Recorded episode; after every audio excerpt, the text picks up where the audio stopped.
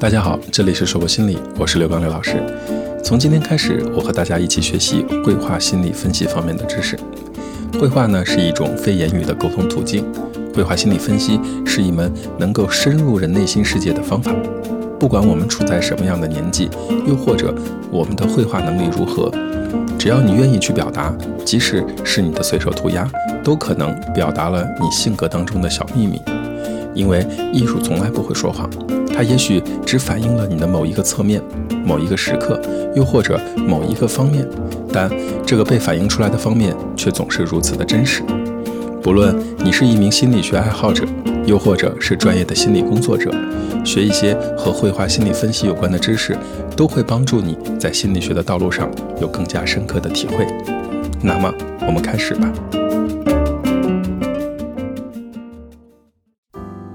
绘画心理分析的起源呢，可以追溯到史前人类岩洞壁画，那些图形符号都是人类曾经的语言。我们去看古代壁画上的图文，又或者进入墓穴看到各种壁画场景，无一不向我们在传递着各种各样的信息。有些是显而易见的，有些是需要经过深思熟虑的。但不管怎样，我们却不能否认，艺术是人类沟通的语言。我们很早就听过这句话。艺术是无国界的，不管是莫高窟洞穴墙壁上那些层层叠叠的古人画像，还是埃及神庙和墓穴中粉刷着的那些故事，又或者是那些希腊人描绘在陶器上的图案，还有被荷兰人喜欢到不得了的青花瓷线条，都在向我们表达着他们的情感。有的时候，一幅画传递的信息远胜过千言万语。前一段时间，一个全球华人热播的节目叫《国家宝藏》。那千年不褪色的《千里江山图》，还有马王堆辛追墓梯形帛画里古人对死亡的理解，即使跨越千年，我们依然可以从那些图案中看到很多的信息，看到千年前人类对世界的理解，甚至通过那些笔触痕迹，我们还可以推测作画者的状态是怎么样的。这就是绘画心理分析的奇妙之处，通过来访者的作品，了解来访者内心深处那些人格特质。十八世纪末、十九世纪初，欧洲精神病院的医生大多数相信，精神病人的艺术作品可以证明他们对病人的诊断，特别是精神分裂症的诊断，因而将绘画作为一种诊断工具应用在临床中。随后又将精神病患者的绘画作品用于心理康复中。比如说，一般人在画人的时候，不会将人的鼻子画得像一颗纽扣一样。如果在观察中，发现作画者的行为很怪异，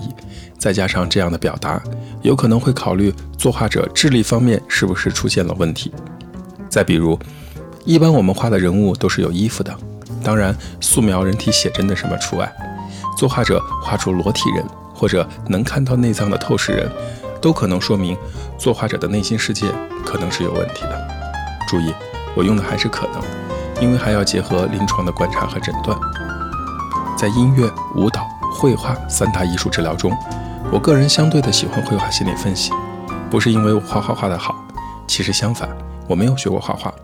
但是我愿意去感受作画者传递出来的那些状态是怎么样的，以及这幅作品给了我什么样的感受和体会。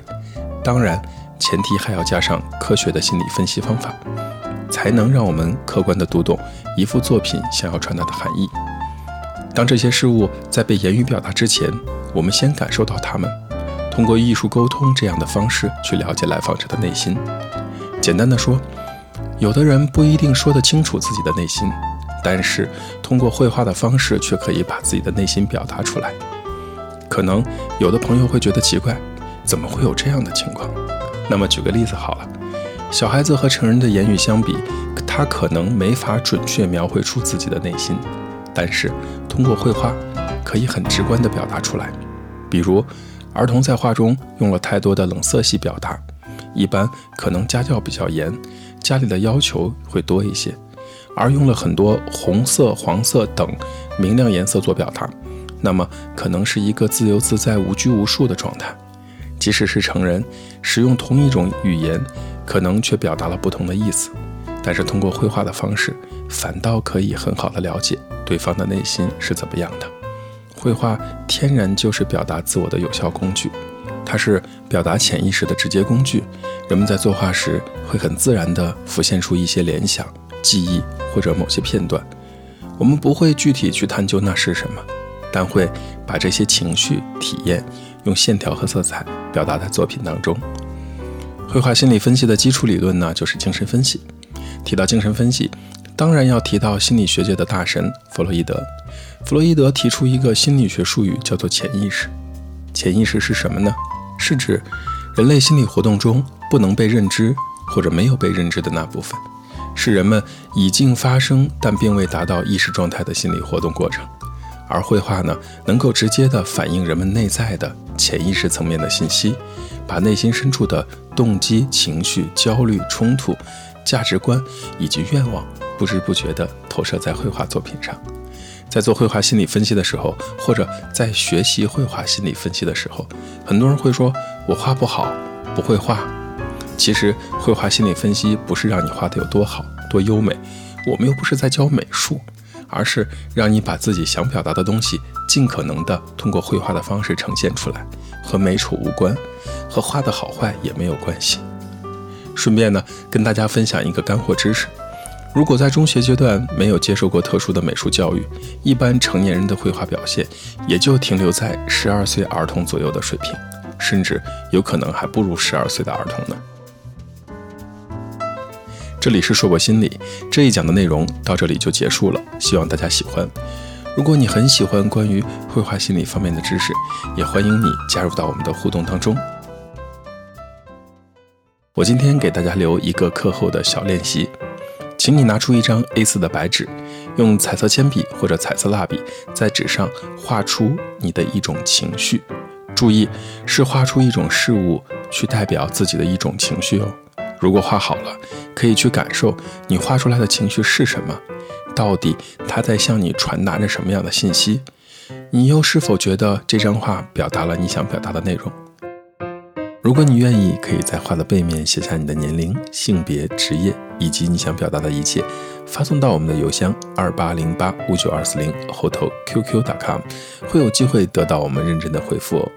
这里是硕博心理，我是刘刚刘老师。虽然我们只是心理学界的一棵小树苗，但是我们努力做到自己的最好，用真诚的态度、客观专业的方式，向每一个愿意关注我们的人分享一切你想知道，而我们又恰好了解的心理学知识。请记得，不管你在哪里，世界和我陪伴着你。再见。